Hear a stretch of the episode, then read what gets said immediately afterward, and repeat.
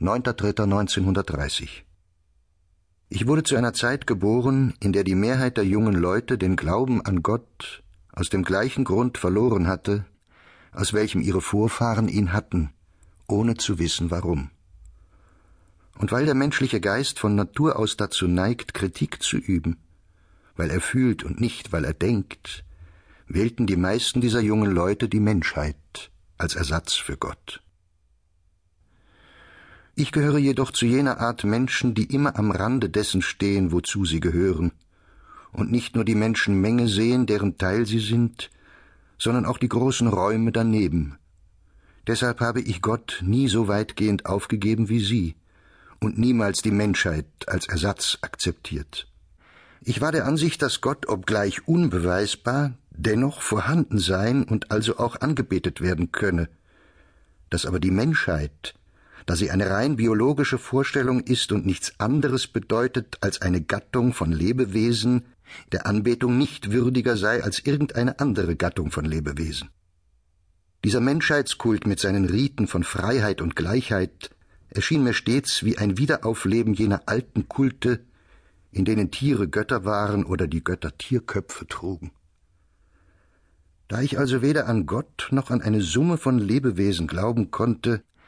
verblieb ich wie andere Außenseiter in jener Distanz zu allem, die man gemeinhin Dekadenz nennt. Dekadenz bedeutet den vollständigen Verlust der Unbewusstheit, denn die Unbewusstheit ist das Fundament des Lebens. Wenn das Herz denken könnte, stünde es still.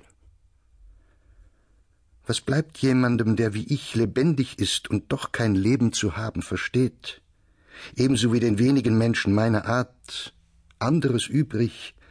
als der Verzicht als Lebensweise und die Kontemplation als Schicksal. Da wir weder wissen noch wissen können, was religiöses Leben ist, weil wir weder mit der Vernunft Glauben haben noch an die Abstraktion Mensch glauben können und nicht einmal wissen, was wir für uns selbst mit ihr anfangen sollen, blieb uns als Motiv für unsere Seele nur die ästhetische Betrachtung des Lebens und so ergeben wir uns fühllos für das Feierliche aller Welten, gleichgültig gegenüber dem Göttlichen und Verächter des Menschlichen, der absichtslosen Empfindung, ohne dass dies einen Sinn hätte, und pflegen sie in einem verfeinerten Epikureatum, wie es unseren Gehirnnerven zugute kommt. Indem wir von der Naturwissenschaft nur ihr zentrales Prinzip behalten, dass alles, schicksalhaften Gesetzen unterworfen ist, auf die man nicht unabhängig reagieren